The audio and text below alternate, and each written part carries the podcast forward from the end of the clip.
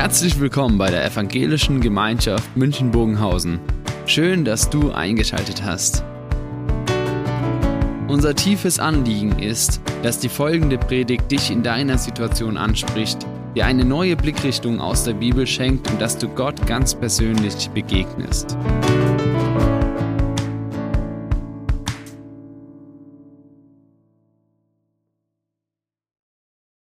Danke, Vera, für den Bericht, für die Einblicke, die uns zum einen zum Beten anregen sollen, immer wieder mit zu beten für den Frieden in der Ukraine, für die Menschen dort. Und auf der anderen Seite, dass wir diese Arbeit auch der Gemeinde dort unterstützen wollen.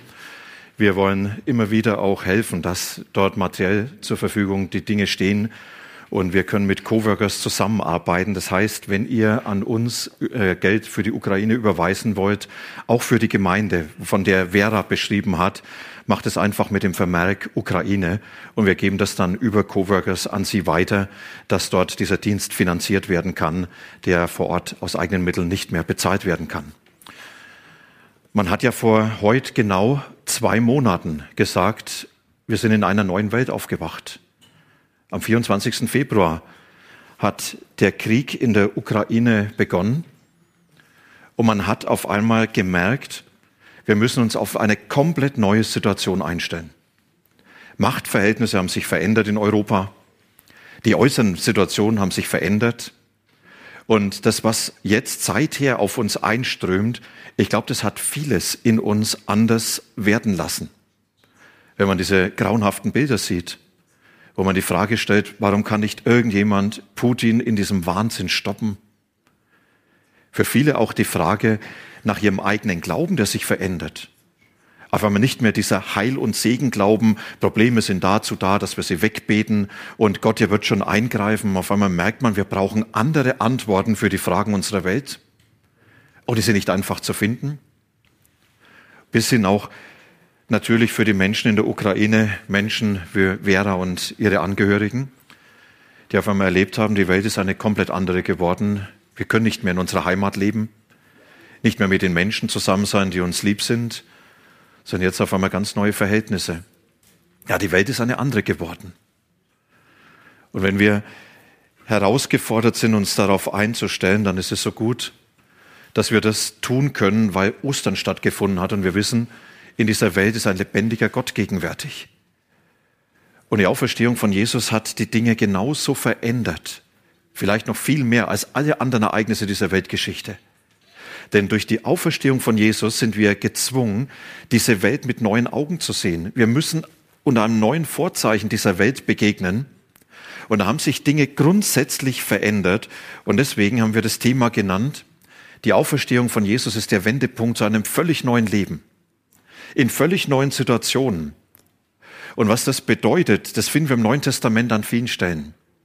Paulus, er schreibt unter anderem an die Kolosse, eine Gemeinde, die er persönlich gar nicht kennt, eine Gemeinde, von der er viel gehört hat. Und er schreibt diesen Gemeindemitgliedern von dieser Einzigartigkeit von Jesus. Und er sagt, schaut mal, wir haben einen Gott, der lebendig ist. Und von dem her müsst ihr anfangen, dieser Welt zu begegnen und eurem Leben zu begegnen. Und dann gebraucht Paulus verschiedene Bilder, was es bedeutet, dass der Auferstandene in dieser Welt hineingegriffen hat und gegenwärtig ist. Und er sagt, was bedeutet das für euer Leben? Was bedeutet es für euren Glauben und für euer Leben in dieser Welt? Und ich lese uns einige Verse aus Kolosser 2, in denen Paulus diese Bilder verwendet und die Christen einlädt, das Geschehen der Auferstehung für sich ganz persönlich zu entdecken oder für diejenigen, die sagen, wir sind damit sehr vertraut, es neu zu entdecken. Und das ist auch mein Wunsch für heute, für unseren Gottesdienst, dass wir neu entdecken, was diese Auferstehung von Jesus bedeutet. Da schreibt Paulus, er, also Jesus, er ist es auch, durch den ihr die Beschneidung empfangen habt. Allerdings ist das keine Beschneidung, die von Menschen vollzogen wurde. Sie besteht vielmehr darin, dass ihr eure menschliche Natur abgelegt habt. Das ist die Beschneidung, die uns Christus schenkt. In der Taufe wurdet ihr mit ihm begraben, mit ihm wurdet ihr auch auferweckt. denn ihr habt an die Kraft Gottes geglaubt, der Christus von den Toten auferweckt hat. Ja, ihr wart tot aufgrund eurer Verfehlungen.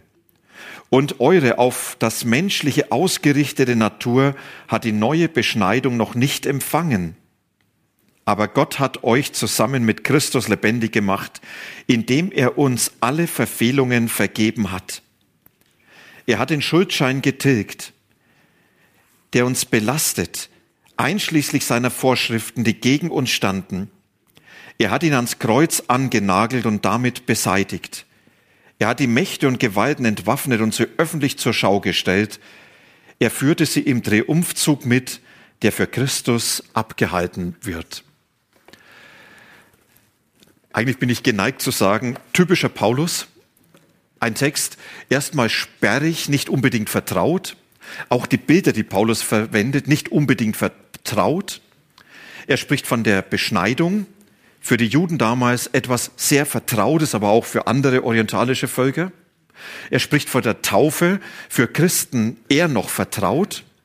Er spricht von dem Schuldschein, von einer Schuldverschreibung, das haben wahrscheinlich viele gekannt. Und er spricht von einem Triumphzug, der im Römischen Reich immer wieder zelebriert wurde und der den Menschen wenigstens bekannt war. Man war froh, wenn man nicht beteiligter sein musste. Und diese vier Dinge, die dienen Paulus dazu da, dass er sagt, schaut mal, mit Jesus hat etwas ganz Neues begonnen in dieser Welt. Mit ihm und seiner Auferstehung hat Gott hineingegriffen in unsere Wirklichkeit. Und das Neue, ich möchte euch da hineinnehmen in diese vier Dinge. Das sagt, das erste ist eine neue Zugehörigkeit. Paulus, er gebraucht jetzt das Bild der Beschneidung. Gott hat Abraham geboten, dass alle seine männlichen Nachkommen am achten Tag nach ihrer Geburt beschnitten werden sollten an der Vorhaut. Und Gott sagt, das ist das Zeichen dafür, dass diese Kinder in meinen Bund integriert werden, den ich mit dir schließe. Und durch diesen Akt werden sie Teil von diesem Bund. Unter der Erwählung werden sie stehen und unter meiner Geschichte, die ich mit dir begonnen habe. Und wenn wir uns das jetzt mal so bewusst machen, da hat es einen kurzen Akt gegeben und nachher war es nicht mehr, wie es vorher war. Vorher war das Kind Kind, wie alle anderen auch. Danach war es Teil des Volkes Gottes und stand unter der Erwählung Gottes. Vorher war es eines ganz normal. Und jetzt auf einmal trug es die Zukunft und die Geschichte Gottes in sich. Und Paulus, er nimmt dieses Geschehen auf und sagt, da hat Gott hineingegriffen in das Leben von diesem Kind und er hat dieses Kind zum Teil seiner Geschichte gemacht. Und das nimmt Paulus jetzt und zeigt es für die Christen, indem er ihnen das vor Augen führt, er ist es auch, der, durch den ihr die Beschneidung empfangen habt. Und jetzt, äh, jetzt deutet Paulus das geistlich. Und er sagt, es ist die Beschneidung, indem ihr euer fleischliches Wesen abgelegt habt. Das ist ein Begriff, der uns wahrscheinlich heute sehr, sehr fremd ist. Fleischliches Wesen, das meint das Leben ohne Gott. Das selbstbestimmte, auf sich selbst bezogene Leben, in dem Gott maximal eine Rolle spielen darf, die ich ihm zugewiesen habe. Fleischliches Wesen, das meint das Leben, das nicht nach Gott fragt, nicht nach dem Willen Gottes fragt, sondern zuerst fragt, was ist mein Plan, was ist mein Ding. Und Gott, er hat höchstens mir zu dienen. Fleischliches Wesen ist letztlich eine Beziehungslosigkeit zu Gott. Und Paulus sagt, es hat sich durch Gott geändert, durch Jesus geändert. Indem Jesus auferstanden ist, hat Gott diese Erlösung, die er am Kreuz geschaffen hat, in Kraft gesetzt. Und da hat Gott diesen Weg, den er frei gemacht hat, bestätigt. Als er Jesus aus dem Tod auf, äh, auferweckt hat, hat die Erlösung durch Jesus für uns Gültigkeit bekommen. Und Paulus, er nimmt es jetzt und sagt uns Menschen, da hat Gott jetzt eine Möglichkeit gegeben, um euch mit sich zu versöhnen. Und das Bild der, der Beschneidung macht jetzt eins schön deutlich.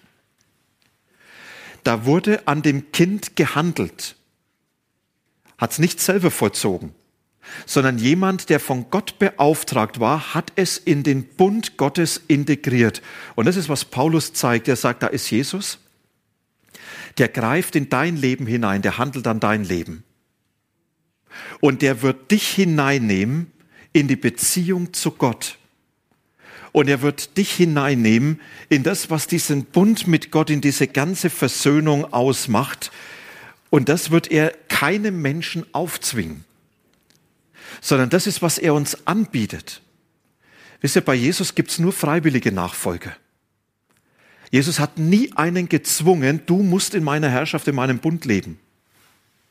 Und deshalb hat kein Mensch das Recht, einen anderen, egal mit welchem Druck, zu einem Nachfolger Gottes zu machen. Und es ist nicht legitim, mit einem schlechten Gewissen Menschen in den Himmel zu treiben. Der Zweck heiligt die Mittel nicht, sondern Jesus, er lädt uns Menschen ein und sagt, ich möchte dein Leben mit Gott verbinden. Und ich möchte dich hineinnehmen in diese Wirklichkeit Gottes. Und das möchte ich an dem Beispiel deutlich machen. Paulus sagt, da ist diese Wirklichkeit Gottes, die Herrschaft Gottes. Und in dieser Herrschaft Gottes ist alles integriert. Seine Zukunft, seine Nähe, sein Werk, was er in eurem Leben tun will, die Ewigkeit, die er bereitet hat, aber auch alles, was er in dieser Welt tun wird, und er sagt, und dann hast du dein Leben. Und Jesus, er lädt jetzt ein und sagt, gib doch dein Leben in meine Hand. Verbinde dich doch mit mir. Und derjenige, der sagt, ja, ich möchte mit Jesus leben, ich möchte es so annehmen, der gibt sein Leben in die Hand von Jesus. Und jetzt sagt Jesus, jetzt passiert das, was mit der Beschneidung passiert ist. Auf einmal bist du Teil von denen, die zu Gott gehören. Du bist nicht nur Mensch, du bist Kind Gottes. Und dir gilt jetzt die ganze Liebe und Fürsorge des Vaters. Du bist umschlossen von seiner Liebe. Du bist umschlossen von seiner Fürsorge. Dein Leben ist eingebettet in die Herrschaft Gottes. Dein Leben ist eingebettet in das Werk Gottes. Du darfst dich so wie dieser Stein im Wasser vorstellen. Ja, das ist, was Jesus in deinem Leben tun will. Er sagt, in dem Moment, wo du dich auf mich einlässt und sagst, Jesus, ja, ich will mit dir leben, das sagt er, dann gilt es, dass ich dich in meine Herrschaft hineinnehme und du hast eine neue Zugehörigkeit. Du gehörst nicht mehr dir selber, sondern du gehörst dem Gott, der dein Leben in seiner guten Hand hat. Das ist, was Paulus den Christen deutlich macht mit dieser neuen Zugehörigkeit. Und er sagt, diese neue Zugehörigkeit heißt jetzt, du bist Kind Gottes und als solches darfst du leben. Und das Zweite, was Paulus dann deutlich macht, das ist ein neues Lebendigsein, wo er von der Taufe spricht. Und er nimmt dieses Bild der damaligen Taufe, wo Menschen ganz im Wasser untergetaucht worden sind. Und er sagt uns, so wurden Menschen mit untergetaucht und es ist wie hineingegeben in den Tod von Jesus. Da hat Jesus das alte Leben beendet. Und im Auftauchen kommt ein neues Leben zum Vorschein, ein neues Leben, in dem ihr lebendig werdet für Gott. Und dieses Bild von einem neuen Lebendigsein, das nimmt jetzt Paulus auf und sagt, ja, was ist denn jetzt das ganz entscheidend Neue und andere an diesem Leben? Denn wenn jemand Christ wird, dann heißt es ja nicht, jetzt wird die Festplatte seines Lebens neu bespielt. Jetzt löschen wir alles, was war. Und jetzt ist dann komplett neuer Mensch. Und wenn es in dem Thema heute heißt, der Wendepunkt zu einem völlig neuen Leben, dann muss man die Frage stellen, ja, was ist denn das völlig Neue?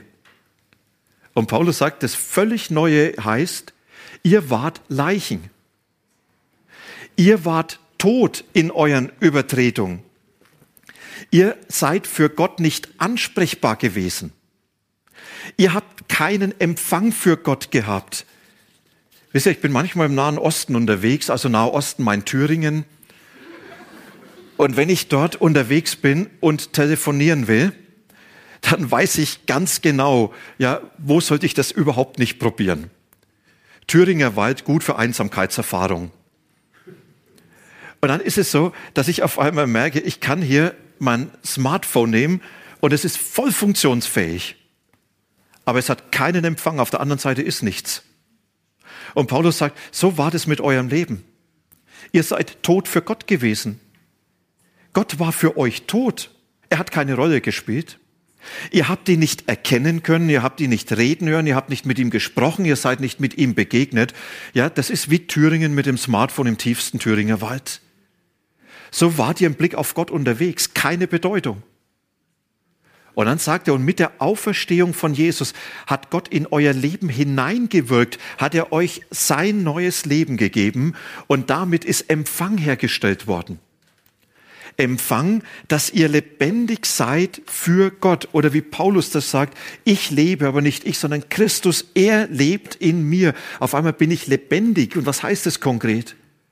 Sagt lebendig heißt, ich kann Gott und seine Wirklichkeit entdecken. Ich entdecke immer mehr, dieser Gott ist Realität. Und wenn ich ihn bis ins Letzte niemals verstehen werde, aber ich werde ihn immer wieder neu erkennen können, immer wieder neu von ihm Facetten entdecken, die für mein Leben wichtig sind. Und auf einmal zu merken, ich steige in eine Entdeckungsreise ein. Oder zu erkennen, ja, Gott spricht zu mir. Ich lese in seinem Wort und auf einmal merke ich, das hat Bedeutung für mich, dieser Vers, er spricht hinein in mein Leben. Oder durch Menschen, wo man den Eindruck hat, das ist jetzt wie eine Antwort, die Gott in mein Leben hineinspricht, was man vorher überhaupt nicht wahrgenommen hat. Oder dass ich mit ihm reden kann, das sagen wir beten dazu. Und ich denke an eine nette Begebenheit, wo ich meine alte Dame im Krankenhaus besucht habe und dann wollte ich mit ihr zum Abschluss noch beten und sie hat eine zweite im Zimmer gehabt. Und habe ich der anderen gesagt, äh, ich bin Pastor, ich würde jetzt gern mit dieser Frau noch beten. Und dann sagt sie, das ist doch ein Schmarren. Gott gibt's doch gar nicht. Und habe ich ihr gesagt, komisch, ich habe gerade noch mit ihm gesprochen. Warum soll es denn nicht geben? Und dann hat es ein ganz spannendes Gespräch gegeben ja, was heißt es jetzt, mit ihm zu reden, das kein Selbstgespräch ist, sondern zu merken, ich kann in der Gegenwart Gottes ankommen und entdecke, beten ist nicht nur Worte in den Raum sprechen, sondern das ist eine Brücke in die Gegenwart Gottes hinein, wo ich bei ihm Ruhe und auf einmal den Ort finde, wo ich mit meinem Leben sein kann. Ist aber spannend war, der alten Dame, mit der ich da gebetet habe, ging es danach deutlich besser. Es kam jemand anders aus der Gemeinde dorthin, hat sie besucht, dann sagt doch die andere Dame, also wenn der andere wiederkommt, der soll auch mal mit mir beten, dann geht es mir auch besser. Wo ich gedacht habe, das ist schön, ja, zu entdecken, da ist doch ein lebendiger Gott, das ist, was Paulus meint. Er sagt, ihr seid lebendig geworden für diese Wirklichkeit Gottes. Ihr seid lebendig geworden für sein Handeln in eurem Leben und in dieser Welt zu entdecken. Gott ist am Werk. Und ich kann Dinge mit ihm in Verbindung bringen. Und ich weiß, er ist derjenige, der hineingreift in das Leben von Menschen. Das ist, was Paulus hier meint. Es ist ein neues Lebendigsein entstanden. Und dieses neue Lebendigsein heißt auch, dass Gott euer Leben verändert, dass Jesus euer Leben prägt. So wie der Stein, der hier durchdrungen wird von dem Wasser. Dass er sagt, so durchdringt Jesus dein Leben. Nimmt er Einfluss auf dich, auf deine Persönlichkeit, auf deine Geschichte, auf deine Beziehung, auf deinen Umgang mit den Dingen deines Lebens so prägt er etwas von sich und seiner Gegenwart in dein Leben hinein. Paulus sagt, dazu seid ihr mit Christus auferweckt worden. Ihr lebt jetzt nicht nur in der Beziehung zu Gott, sondern ihr lebt in einer lebendigen Begegnung mit dem Herrn, der euch für sich lebendig gemacht hat. Und dann nimmt Paulus das dritte Bild auf, und das ist das Bild von einem Schuldschein. Und ein Schuldschein, das war, wo damals Menschen aufgeschrieben bekommen haben, was sie anderen schuldig sind. Und wenn jemand dem anderen Geld geschuldet hat, Pacht geschuldet hat, wurde ein Schuldschein ausgestellt. Und auf diesem Schuldschein war die Schuld vermerkt. Und da war in der Regel vermerkt, dass dieser Schuldschein zu jeder Zeit eingefordert werden konnte und wenn nicht bezahlt wurde, musste der Schuldner in Haft gehen, in Schuldhaft, bis abbezahlt worden ist. In Klammer, Jesus hat es sogar in einem Gleichnis einmal verwendet. Ja, von diesem sogenannten Schalksknecht. Wo es heißt, als der andere nicht bezahlen konnte, hat er ihn ins Gefängnis werfen lassen, bis er alles bezahlt. Und Paulus sagt, genau so ist unser Leben. Wir sind Schuldner vor Gott. Das könnte dann so aussehen. Der Schuldner, Siegfried Winkler, schuldet dem Gläubiger Gott. Und jetzt kann man eine ganze Menge hinschreiben. Ich habe nur Oberthemen hingeschrieben. Die Peinlichkeiten habe ich euch erspart. Und er sagt, du stehst in der Schuld Gottes. Du bist Gott schuldig. Die Anerkennung, die Ehre, die Anbetung. Du bist Gott vielleicht schuldig, den Gehorsam gegenüber seinen Geboten, die Liebe zu seinen Menschen, den sorgsamen Umgang mit seiner Schöpfung, die Hingabe, die Frage, wie kann ich ihm dienen und sehr, sehr, sehr viel mehr. Und Paulus sagt, und Gott, er kann das einfordern. Er sagt, und was ist jetzt das Neue? Paulus, er nimmt es auf und sagt, er hat diesen Schuldschein getilgt am Kreuz, als Jesus bezahlt hat. Und er sagt, dieser Schuldschein, er wurde von Christus ans Kreuz geheftet, mit Christus ans Kreuz geheftet. Und dann hing nicht nur der Schuldschein dort, sondern Gott, er sagt nicht nur jetzt, jetzt haben wir da den Schuldschein öffentlich präsentiert, sondern er sagt, dieser Schuldschein ist jetzt bezahlt. Und jetzt fängt was ganz Großartiges an. Dieses Bild von dem bezahlten Schuldschein, das nimmt Gott auf und sagt, ich habe durch Jesus alles getilgt, alle Schuld deines Lebens. Da ist alles von Jesus her geklärt. Und zwar nicht nur in der Vergangenheit, sondern was da an Schuld deines Lebens weiter dazugeschrieben wird, das steht immer unter dem einen bezahlt. Und was dein Leben bringt, das steht immer unter dem einen bezahlt. Und wenn du am Ende deines Lebens vor Gott stehst und Gott sagt, ich fordere Rechenschaft für dein Leben, wie du gelebt hast, dann wird dieser Schuldschein präsentiert, auf dem steht, es ist alles bezahlt. Das hat Jesus alles mit in den Tod genommen. Wisst ihr, das ist, was Paulus schreibt. Ihr lebt in einem neuen Anfang einen neuen Anfang, in dem Jesus für dich alles getan hat und du darfst es letztlich nur für dich beanspruchen und sagen, das soll für mich gelten. Ich möchte von seiner Vergebung und von seiner äh, Gnade leben. Und das soll mein ganzes Leben tragen bis zum letzten Moment. Und die Frage, woher weiß ich, dass Gott Ja zu mir sagen wird? Woher weiß ich, dass er mich annehmen wird? Die Antwort finde ich hier, es ist alles bezahlt. Oder wie es Paulus im Römerbrief dann so großartig ausdrückt, ja, wer will die Auserwählten Gottes verdammen? Christus ist hier, der gestorben ist, ja vielmehr, der auch auferstanden ist, der zur Rechten Gottes ist und uns dort vertritt. Und Paulus sagt, und ich weiß, dann kann mich nichts mehr scheiden von dieser Liebe Gottes, die in Christus uns begegnet ist. Ja, das ist der neue Anfang, von dem Paulus schreibt. Und das vierte Bild, was Paulus verwendet, das ist, dass er sagt, und jetzt leben wir in einer neuen Herrschaft. Das ist der Triumphzug, der Triumphzug, der damals im Römischen Reich veranstaltet wurde, wenn die römische Armee erfolgreich nach Hause gekommen ist. Und wenn der Sieg errungen wurde, dann wurde der Feldherr, der Sieger, auf einem Streitwagen eingefahren nach Rom. Man hat ihm einen Lorbeerkranz über den Kopf gehalten. Asterix und Obelix-Leser wissen, wie das geht. Und man hat Besiegten vor ihnen herziehen lassen, in einer völlig entwürdigenden Kleidung. Man hat die Beute präsentiert und je mehr Besiegte vor dem Streitwagen herging, desto größer war der Sieg. Und das ist, was Paulus jetzt schreibt. Er schreibt an die Christen, er hat die Mächte und Gewalten entwaffnet und sie öffentlich zur Schau gestellt, öffentlich bloßgestellt. Jesus in seiner Auferstehung hat ja die letzte Macht übernommen in dieser Welt. Und er sagt, er führt sie im Triumphzug mit, der für Christus abgehalten wird.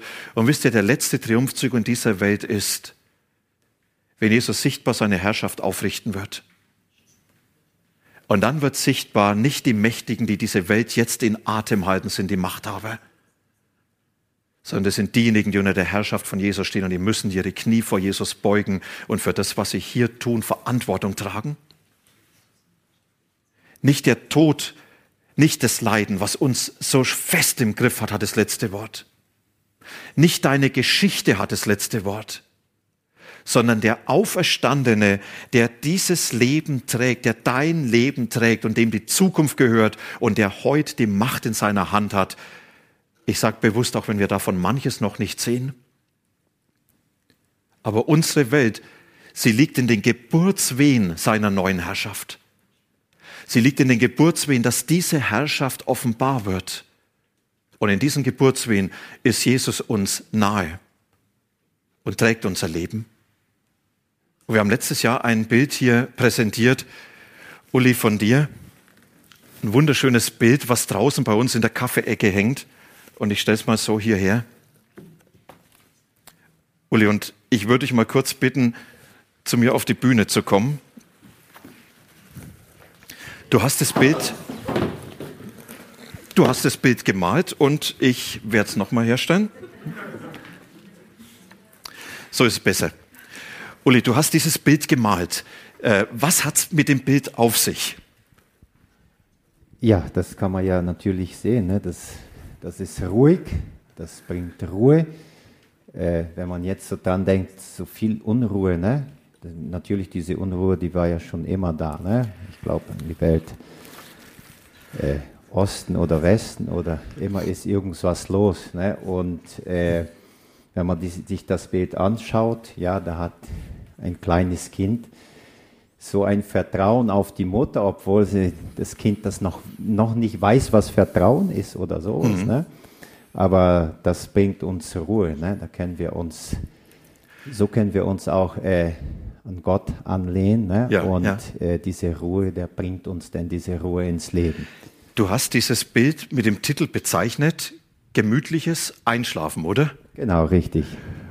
Und das ist aber nicht jetzt am Strand irgendwo sondern nee. das ist. nee. nee. Nee, das ist in Afrika, ja. Mhm. Und äh, das sind ja, das waren schlechte Zeiten und heute auch noch. Ne? Ich glaube, das hat sich nicht geändert. Und diese Geschichte auch, die ist jetzt sehr lang, die braucht man hier nicht erzählen, mhm. aber das ist wirklich nicht einfach, ne, diese Geschichte, wenn man sich äh, die Geschichte von der Mutter anschaut, ja. Und da so, so eine Szene jetzt, so, ja, die, auch, auch diese Freude von der Mutter, das sieht man ja auch. Ne? Mhm. Und die ist ja auch stolz über das Kind und das Kind schläft einfach ja. ein. Und, und es war jetzt kein fiktives Bild, sondern ein Foto, was dir deine genau, Schwester geschickt genau, hat. Genau, richtig. Ja, mitten im Elend, dieses Kind, was weiß, meine Mutter trägt mich genau, und deshalb kann ich genau. ruhig schlafen. Genau, so ist es. Ne? Und das, das wollte man auch damit zeigen. Uli, herzlichen Dank Danke. auch für das Bild. Ja, das Original hängt in Brasilien, aber wir dürfen wenigstens eine gute Kopie hier haben. Wisst ihr, das ist das mit der neuen Herrschaft.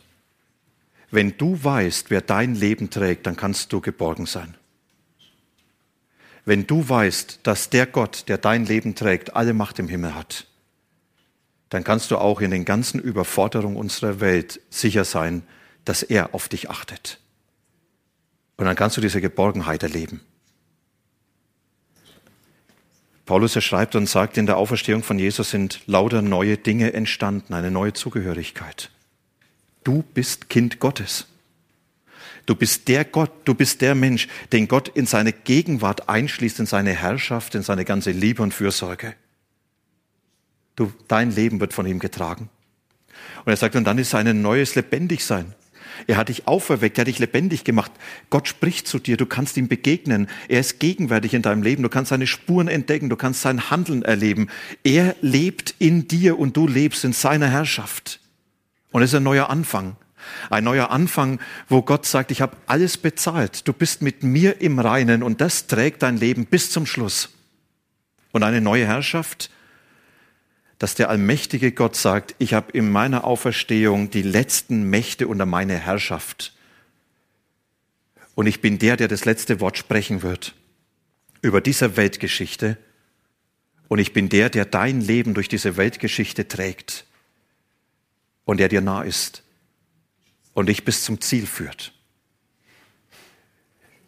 Ich möchte euch heute einladen, darauf zu reagieren, ganz konkret zu reagieren. Und vielleicht zu sagen, ja, ich möchte ganz bewusst mein Leben in dieser Gegenwart Gottes wissen und ich möchte vielleicht sogar zum ersten Mal das nochmals ausdrücken. Ich will zu ihm gehören, mein Leben in seiner Herrschaft. Und man kann das symbolisch ausdrücken, indem man sagt, ich lege den Stein meines Lebens da hinein. Wir haben hier eine Schale stehen und man kann dann hingehen und kann sagen, so, Jesus, symbolisch möchte ich mein Leben in deine Herrschaft geben, ich gehöre dir. Und ich möchte, dass ich von deiner Gegenwart umdrungen bin, dass du zu mir sprichst, dass du Einfluss nimmst auf mein Leben, dass du mir begegnest. Oder man kann sagen, ich möchte ganz bewusst auch das für mich festmachen, mein Schuldschein, den ich ans Kreuz heften kann und damit sagen, ich will das ganz bewusst für mich fassen, dass für mich alles geklärt ist, vielleicht auch gerade vor den Dingen, mit denen man selbst nicht fertig werden kann an Schuld. Oder dass ihr sagt, ich möchte das mitnehmen, dass da ein Gott ist, der mein Leben trägt. Und da haben wir dieses Bild in klein, was ihr euch gerne mitnehmen dürft. Einfach nochmals zu reagieren, zu sagen, was möchte ich jetzt Jesus gegenüber ausdrücken? Damit man nicht nach Hause geht und sagt, das war alles ganz nett, ich habe es im Kopf, aber irgendwo hat es mich nicht bewegt. Und deshalb ist es manchmal gut, so einen konkreten Schritt zu gehen und zu sagen, das möchte ich jetzt ausdrücken indem dass ich hier reagiere. Vielleicht jetzt dann bei dem nächsten Musikstück, Matthias. Du wirst uns zwei, drei Minuten Musikstück spielen. Oder bei dem Lied, was wir danach miteinander singen. Ich lade euch ein, wenn ihr wollt, einfach nach vorne zu gehen und zu sagen, ich möchte es nochmals ganz bewusst zeigen. Mein Leben in der Herrschaft, in der Gegenwart von Jesus, in seinem Einfluss. Mein Leben unter seiner Versöhnung mein Leben wird von ihm getragen. Ihr dürft es gerne mitnehmen. Wir hören Musik und dann werden wir beten. Bitte.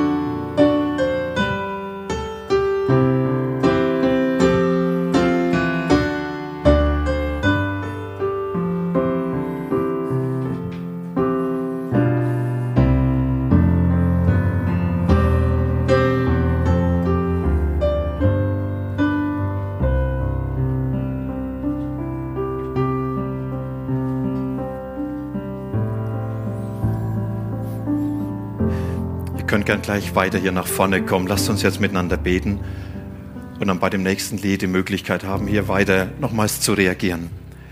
Jesus, du bist der Auferstandene und der Lebendige in dieser Welt gegenwärtig. Ich danke dir, dass damit etwas ganz Neues begonnen hat in unserer Weltgeschichte und dass etwas ganz Neues in unserer Lebensgeschichte beginnen kann, wo du als der Auferstandene unser Leben betrittst. Danke, dass du heute gegenwärtig bist und dass du uns begegnen wirst. Hineinnehmen in deine Herrschaft, in dein Werk. Hineinnehmen in das, was du tust. Hineinnehmen, dass du unser Leben trägst. Und so wollen wir uns dir anvertrauen als dem Auferstandenen. Danke, dass du uns nah bist. Amen.